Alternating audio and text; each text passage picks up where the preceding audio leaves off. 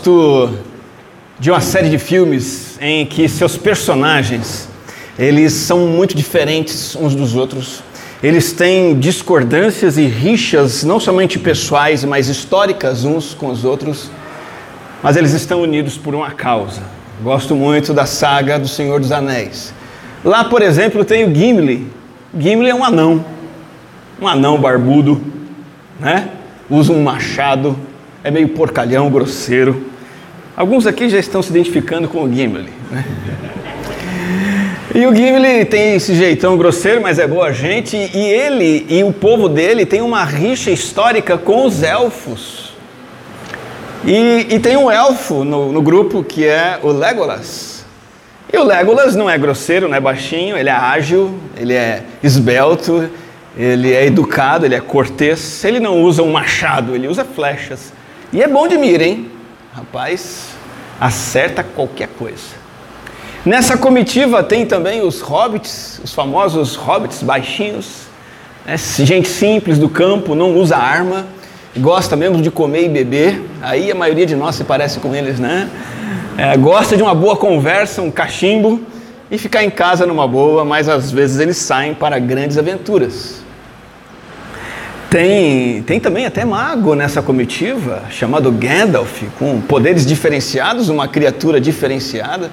Existem aqueles que são da raça dos homens, é, como Boromir, que acaba até morrendo na batalha em favor desse grupo, e ele tem suas diferenças com todos os outros, assim como Aragorn, o grande personagem também, é um meio homem e meio um ser de uma outra qualidade humana elevada, mas o, o ponto é o seguinte: com diferenças pessoais profundas, diferenças de raças, diferenças históricas, eles estão unidos por uma causa. E eu queria te perguntar, nesse ano de 2024, que igreja que nós queremos ser? Nós podemos ser uma sociedade, não a sociedade do anel, que é a sociedade deste filme, mas uma sociedade de amigos. E tudo começa na Bíblia, lá no Gênesis. Abra sua Bíblia em Gênesis, o capítulo 2, versículo 18. Você vai se lembrar que no relato de Gênesis, Deus vai criando as coisas todas no mundo, e sete vezes, sete vezes, nos seis dias de criação, vai aparecer a expressão viu Deus que era bom. Ele cria lá o, a, a, água, os rios, a luz, os animais. E, e ele está enfatizando de maneira mais clara possível que a criação é perfeita, é completa, é magnífica e exalta a glória de Deus. Mas quando nós chegamos em Gênesis, no capítulo 2, versículo 18, o texto nos diz o seguinte: não é bom, não é bom. Como assim? E viu Deus que tudo era bom.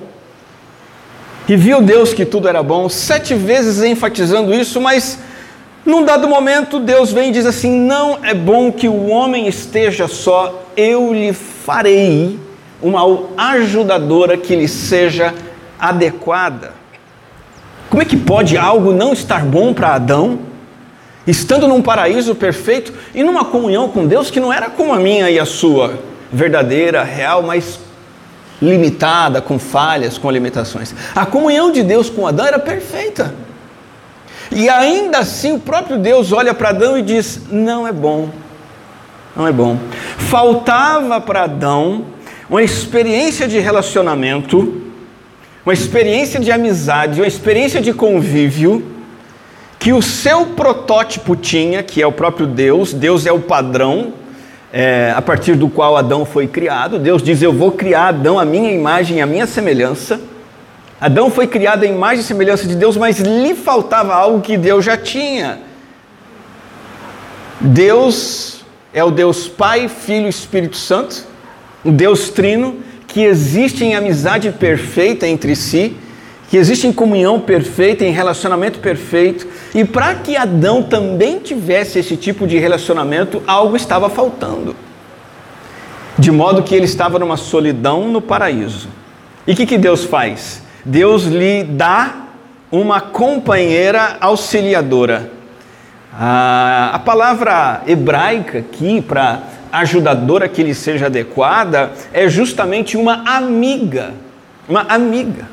Não estou aqui para falar sobre casamento, mas para apresentar que o padrão para toda a humanidade, todos nós, casados ou não, é o padrão de termos amigos e pertencermos a uma sociedade de amigos. Inclusive, a primeira relação de amizade que Deus estabeleceu foi a amizade conjugal. Inclusive, abre parênteses, ah, o que Deus deu para Adão não foi uma parceira sexual num primeiro momento, não foi uma empregada que fizesse o que ele não queria fazer. É, a, a, a, primeiro aspecto do casamento é que precisa ser um vínculo entre dois amigos. Fecha parênteses. Essa foi a amizade que supriu a solidão de Adão. E qual é o segredo da amizade? O segredo da amizade entre Adão e Eva e a amizade que você e eu devemos ter é que toda a amizade deve ser a respeito de alguma coisa a respeito de alguma coisa. A solidão de Adão não é uma solidão em que lhe falta algo emocionalmente. Ele não tem a Adão está meio carente, vou dar para ele uma mulher para ele se divertir. Não, não é essa carência. Né? A carência do tipo que leva as pessoas lá para o Tinder. Né? Eu suspeito que 99% das pessoas que vão para o Tinder vão em busca de suprir uma carência pessoal. Estou meio sozinho. Eu preciso que alguém supra essa minha carência. Não é essa amizade é, que Adão vai desenvolver e não é essa carência que vai ser suprida. Não é uma carência pessoal, é uma carência vocacional.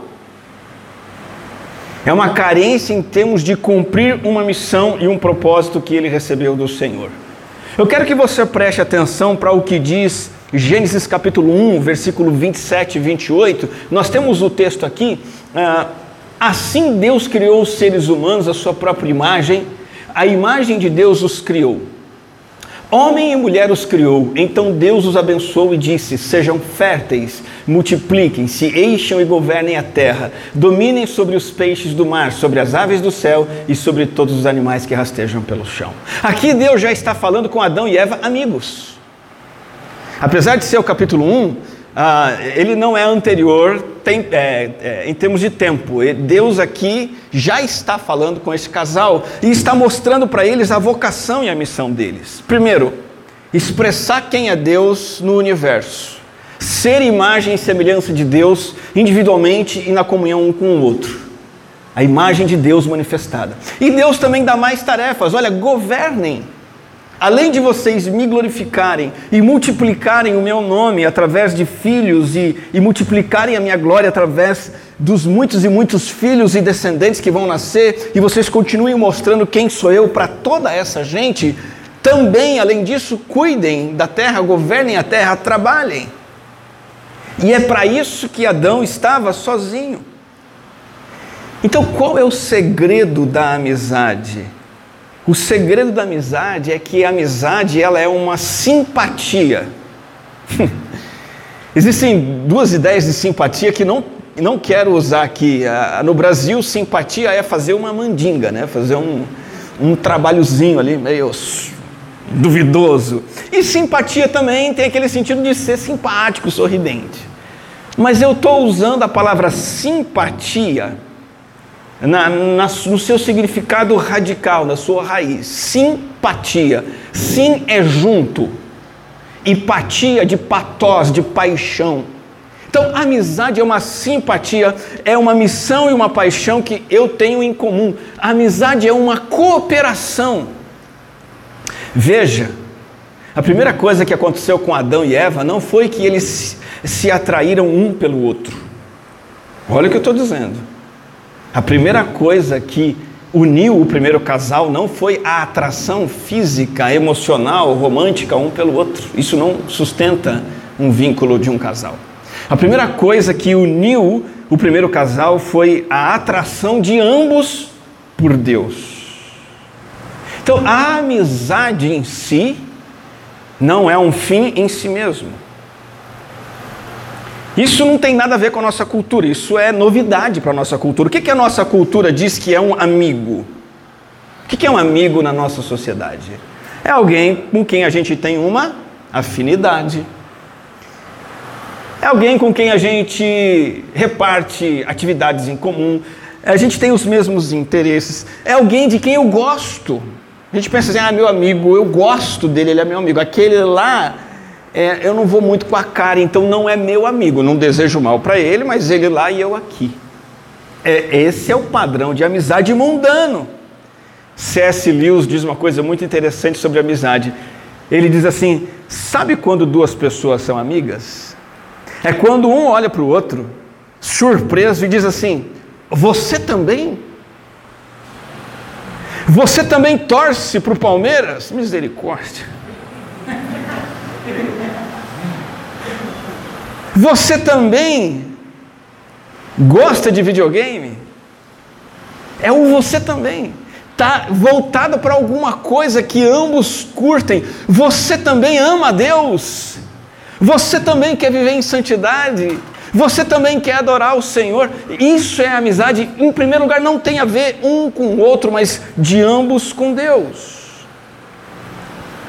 Então eu queria que você imaginasse aqui na nossa frente, na sua frente, duas pessoas. Eu pensei em chamar dois voluntários aqui para fazer, a ilustrar, mas não, não é necessário. Eu quero que você imagine aqui na minha frente duas pessoas, uma olhando para a outra. Eles são amigos. Por quanto tempo será que eles conseguem ficar olhando um para o outro e gostando um do outro, apreciando o outro? Vai durar isso? Não vai. Vai começar a ver defeito, né? vai começar a ver falha, vai cansar, um vai perder o interesse do outro.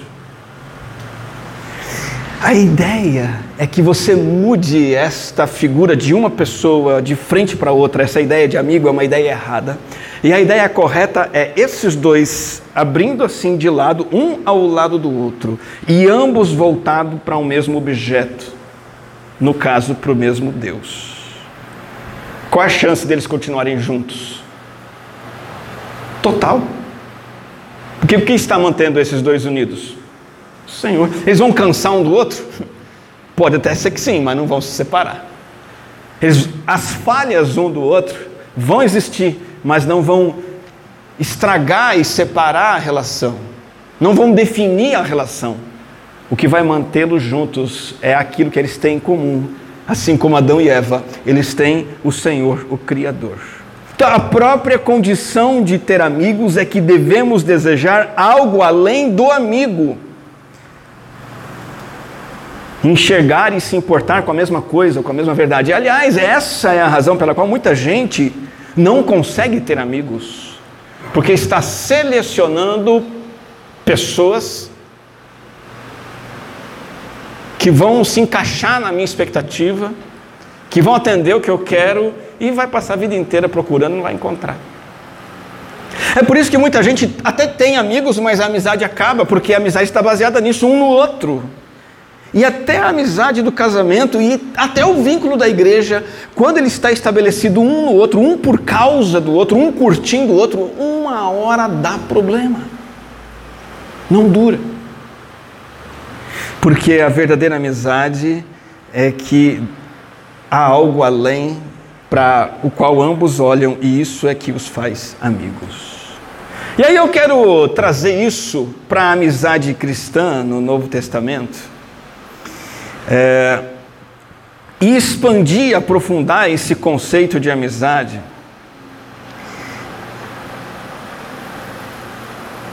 E dizer que essa coisa para a qual os, os amigos estão um ao lado do outro olhando, mais especificamente é Deus, mas mais especificamente é a graça de Deus no Evangelho de Jesus Cristo. Essa coisa para a qual eu olho e, e, e, que me faz ser amigo desse que está do meu lado, é a visão e a paixão que eu tenho em comum. Esse é um fio de ligação, de aço indestrutível que, que a graça de Deus faz por nós? Ela nos diz e decreta para nós uma nova identidade. Eu não sou mais filho das trevas, Eu não sou mais um pecador perdido, errante.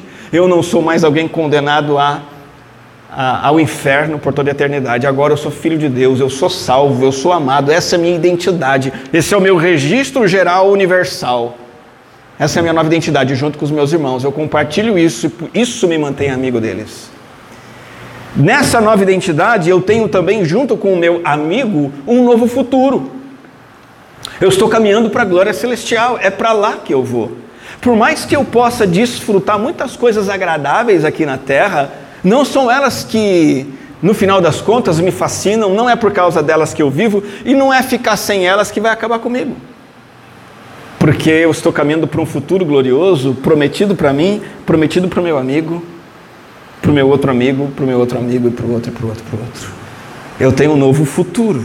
E aí eu tenho também uma nova jornada até lá. Eu tenho uma nova identidade, eu tenho um novo futuro, e aí eu tenho um caminho que eu vou traçar para chegar até lá e que, surpresa, o meu amigo aqui do lado está fazendo esse caminho também. E essa jornada se resume em quê? Em transformação pessoal cada vez maior à imagem de Jesus Cristo.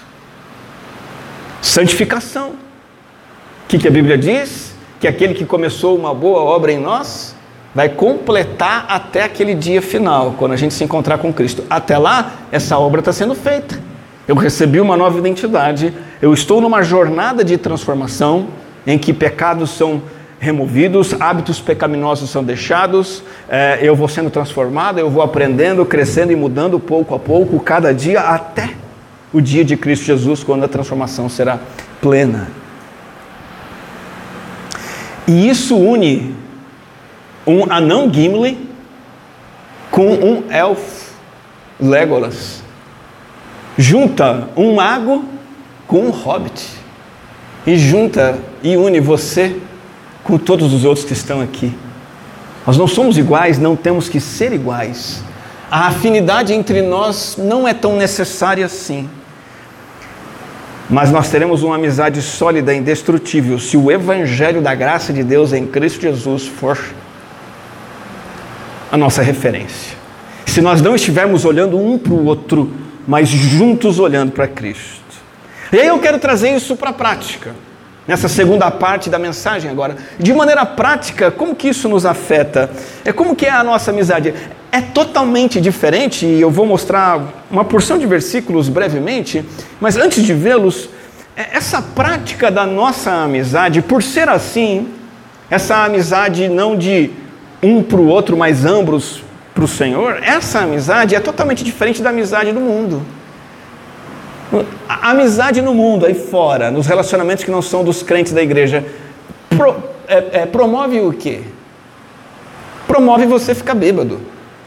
Aí te dá latinha de cerveja até você ficar tonto. Né? A amizade do mundo promove o quê? Falar mal da esposa um do outro, da sogra um do outro, fazer piada do governo, palavreado sujo, rir de corrupção. A amizade do mundo promove as mulheres se unirem, se empoderarem, deixar os maridos para lá e, e juntas né, quebrarem o sistema e se revoltarem contra tudo e todos e, e serem elas mesmas. A amizade do mundo promove promiscuidade, promove corrupção, promove fofoca. A amizade do mundo não tem nada a ver com a amizade cristã.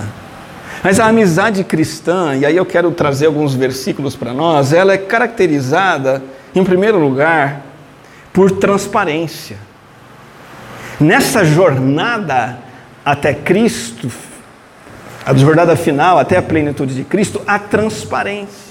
É isso que nutre, é isso que consolida. Por exemplo, agora eu quero citar os versículos que eu disse. Primeiro é Tiago 5,16, que diz assim: confessem os seus pecados uns aos outros e orem uns pelos outros para serem curados. A oração de um justo, diz aí o texto, ela é poderosa e eficaz.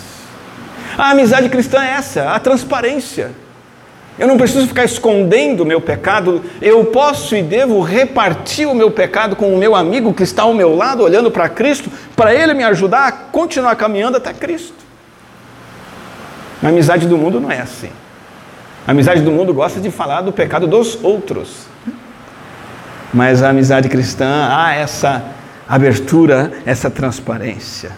E essa transparência tão forte, essa busca por sermos honestos e sinceros um com o outro é tão forte, a ponto de Hebreus 10 dizer assim no verso 24: E consideremos uns aos outros para nos incentivarmos ao amor e às boas obras. Isso marca a amizade cristã. Essa ideia de eu me importar com você, cutucar você e você se importar comigo e me incentivar a quê? A amar, a praticar boas obras. Hebreus 3,13 diz: ao contrário, encorajem-se uns aos outros todos os dias, e aqui ele mostra quando isso deve acontecer. É o tempo todo, é todo dia, é toda hora, durante o tempo que se chama hoje, de modo que nenhum de vocês seja endurecido pelo engano do pecado. Transparência nessa jornada de amigos, olhando para o alvo que é Cristo. Provérbios capítulo 27, versículo 5 diz assim: Melhor é a repreensão feita abertamente do que o amor oculto. Então, é uma transparência tal que eu prefiro ser honesto abertamente do que esconder o amor. É melhor eu falar abertamente, é melhor eu ouvir abertamente a verdade do que ficar com dissimulação. Olha o verso 6. Quem fere por amor mostra lealdade, mas o inimigo multiplica beijos. E o verso 17. Assim como ferro afia o ferro, o homem afia o seu companheiro. Esses amigos, eles são totalmente transparentes e sinceros um com o outro e estão afiando um ao outro na jornada. Porque eles não estão olhando um para o outro, tentando sugar o que tem de melhor um do outro, é, é se, se satisfazer um com o outro. Não funciona, essa amizade não dá certo. Eu estou lado a lado com o meu amigo, afiando o meu amigo como ferro afia o ferro, cutucando, chamando atenção, puxando a orelha, incentivando, dando um tapinha nas costas, vamos lá. Essa é a amizade cristã. A transparência também no sentido de confessar pecados, pedir perdão ou perdoar. Efésios 4, 32 diz: Sejam bondosos e compassivos uns para com os outros, perdoando-se mutuamente, assim como Deus os perdoou em Cristo. Essa amizade é assim, essa transparência um com o outro. A amizade cristã também é caracterizada por constância, permanência, perseverança. Não há versículo que eu conheça que expressa melhor isso do que Gálatas 6:2, que diz assim: "Levem os fardos pesados uns dos outros e assim cumpram a lei de Cristo". É isso que o amigo em Cristo faz. E isso aqui é constância, isso aqui é, é perseverança. Ah, meu amigo está com um fardo pesado, eu estou fora, esse fardo eu não quero. É? Às vezes é o fardo de um problema de saúde, um problema emocional, um problema financeiro. Quando a gente não está olhando para o mesmo objetivo, muitas vezes a gente abandona esse amigo. Mas eu vou levar o fardo do meu amigo, porque eu estou junto com ele caminhando em direção a Cristo. E se ele não está conseguindo carregar isso até a glória celestial, eu vou carregar com ele. Percebe? Eu persevero. A amizade tem perseverança. Ah, Provérbios 17, 17 fala sobre isso, né? O verdadeiro amigo, o amigo mesmo, ele ama em todos os momentos. É um irmão na adversidade. A amizade, segundo o mundo, em que um olha para o outro e um tem expectativa do outro e quer o melhor do outro e quer ah, sugar um do outro, se aproveitar um do outro, essa amizade não é em todos os momentos. Se em algum momento tem alguma coisa ali que eu não gostei, se não tem mais a piscina onde eu queria ir, que meu amigo tinha, se ele bateu o carro, não dá mais para dar rolê de carro, se ele não paga mais rodada de cerveja, então, sei lá, qualquer coisa desse tipo, eu paro de olhar para ele procuro outro, e procuro outro, procuro outro. Mas Provérbios diz: amigo de verdade ama em todos os momentos. E na adversidade, na verdade, ele se torna um irmão. Ele está ali, ó, constantemente juntos. Essa é a amizade que nós devemos desenvolver como igreja. Sermos uma sociedade de amigos. Hebreus 13, 16 também diz assim: Não se esqueçam de fazer o bem e de repartir com os outros o que vocês têm, pois de tais sacrifícios Deus se agrada. Esse relacionamento em que nós suprimos todo tipo de necessidade que o nosso amigo sentir, seja ela material, física, emocional, financeira, espiritual. Eu estou ali constantemente disposto a dar e receber, repartir e, e, e compartilhar. E há constância também na, na fé, na prática da fé. Há constância e perseverança também nas disciplinas espirituais. Colossenses 3,16 diz assim: habite ricamente em vocês a palavra de Cristo. Há constância nisso entre amigos. Olha, eles ensinam e aconselham-se uns aos outros. Eles estão sempre fazendo isso, ensinando e aconselhando uns aos outros na palavra, na sabedoria. E também cantem salmos, hinos e cânticos espirituais com gratidão a Deus em seu coração. Constantes nisso.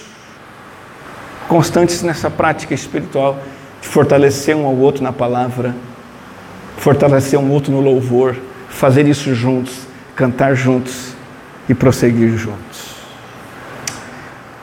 Amizade, então, é estar lado a lado com alguém voltados para o Senhor. E eu gostaria de deixar três aplicações práticas para a gente terminar essa reflexão. A primeira é que você possa modelar todo o seu vínculo com a igreja esse ano a partir dessa perspectiva. Que essa seja a sua ideia, o seu sentimento, que essa seja a sua atitude quando você vem aqui para o culto eu estarei com os meus amigos, todos nós lado a lado voltados para o Senhor, cantando louvores ao Senhor, adorando o Senhor, celebrando a, a ceia do Senhor, ouvindo a palavra do Senhor. Estarei com os meus amigos no estudo bíblico, no estudo da palavra, no grupo de estudo, na escola bíblica. Nós somos amigos e estamos juntos nessa amizade, caminhando em direção àquilo que o Senhor tem para nós que isso possa marcar as confraternizações que nós vamos ter ao longo desse ano, o tempo de tomar um cafezinho, o tempo de estar com alguém lá fora, o tempo de um passeio que vamos fazer, de um churrasco, de um piquenique, o tempo de qualquer atividade que nós tivermos como igreja, que a ideia de que nós somos amigos lado a lado voltados para o Senhor possa modelar todo o nosso envolvimento com a igreja. Quando você estiver servindo, fazendo algo em termos de missões, de promoção social, de assistência ao necessitado, que você esteja com a visão de que você e seus amigos estão fazendo isso juntos para o Senhor. Que a amizade possa modelar o teu vínculo com a igreja ao longo desse ano. Deixo esse apelo para você. A segunda aplicação prática é que os seus relacionamentos com a igreja, dentro da igreja, sejam moldados pelo Evangelho. Que o seu vínculo com as pessoas aqui da igreja seja um vínculo evangélico. Que seu vínculo com a igreja não seja um vínculo apenas religioso Muitas pessoas insistem nisso, em ver a igreja como uma religião, uma religião impessoal. Pense em, em abandonar essa ideia. Igreja não é uma religião impessoal, um, um bem religioso do qual você se apropria. Igreja não é isso. Igreja não é uma experiência religiosa que você vai e tem e volta para casa. Não estou negando este fenômeno, ele acontece, mas a igreja em essência não é isso. Que a igreja seja diferente disso. Que a igreja não seja para você como um clube. E você está aqui porque existem pessoas que você gosta e que você está junto, que você curte, então você vem. Que a igreja também não seja uma sala de aula você está aqui por causa de doutrinas apenas. Eu estou aqui por causa de ensino bíblico, eu não quero saber de pessoas, eu quero saber de dogmas, de verdades, de conceitos. Isso na igreja. A igreja precisa disso, mas não é só isso. Que essa ideia do evangelho no centro possa modelar os relacionamentos e que os nossos relacionamentos sejam assim. A graça de Deus é comum aos meus amigos, eu estou caminhando junto com eles. Pense em aplicar dessa maneira ao longo desse ano essa mensagem de hoje. E por último, por último, última aplicação, não tenha preferidos e preteridos. Preferido é aquele que você prefere. E preterido é aquele que você pretere.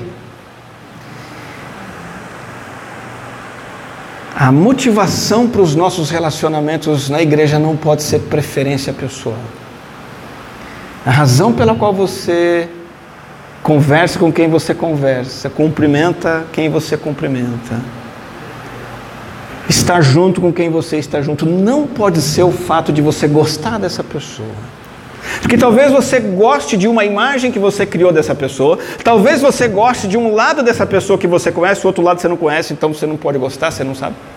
Seja lá o que for, isso é uma contradição do Evangelho. Na igreja de Jesus não pode ter o preferido e o preterido. Lá no seu YouTube, lá no seu Spotify, você pode ter sua playlist. Lá você põe, né? na sua playlist lá, Tião Carreira e Capataz. Agora é só Capataz, né? Você coloca lá Capataz. É. Eu sou, eu sou velho, tá? Vou usar outra, tá? João Paulo e Daniel. Não, agora é só Daniel. Você monta a sua playlist lá, né? Você gosta lá de, de Vineardi, você monta a sua, sua playlist de Vineardi. Né? Você gosta de Kiss, então você faz a sua. Tudo bem, não tem problema nenhum.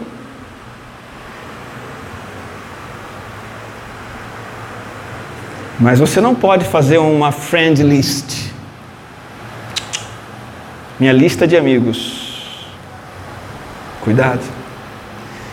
Esse tipo de coisa não caracteriza a amizade evangélica, caracteriza a amizade do mundo. Que em 2024 nós sejamos como a, a sociedade do anel. Os caras não tinham nada em comum. Não se gostavam não iam com a cara um do outro, mas estavam juntos por uma causa. Totalmente diferentes e unidos, porque tinham a mesma identidade, o mesmo futuro e a mesma jornada. A tarefa principal, para quem conhece a história, a saga do Senhor dos Anéis, daquele grupo é levar o anel de Sauron até a montanha da perdição para destruir ali. Só ali poderia ser destruído. Essa é, essa é a causa. A nossa causa é caminharmos até a glória celestial, vencemos os nossos pecados e fraquezas e juntos cumprirmos a nossa missão no mundo nesse trajeto. É isso que deve nos, nos unir aqui. Gostaria de orar com você nesse momento. Vamos falar com o Senhor. Graças te damos, ó Deus, porque podemos celebrar neste primeiro domingo do ano de 2024 o privilégio da amizade cristã que o Senhor nos deu. Nós saímos deste mundo, fomos tirados deste mundo com um padrão de amizade totalmente corrompido, egocêntrico, um padrão de amizade às vezes até promíscuo e prejudicial. Mas o Senhor nos convida a fazer parte dessa sociedade de amigos em que a amizade é a amizade que o Senhor estabeleceu.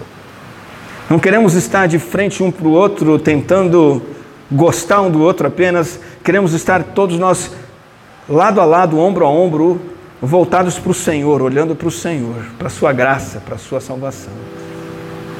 E que isso possa marcar a vida da tua igreja ao longo desse ano e ao longo de toda a sua existência aqui na terra. Em nome de Jesus que nós oramos. Amém.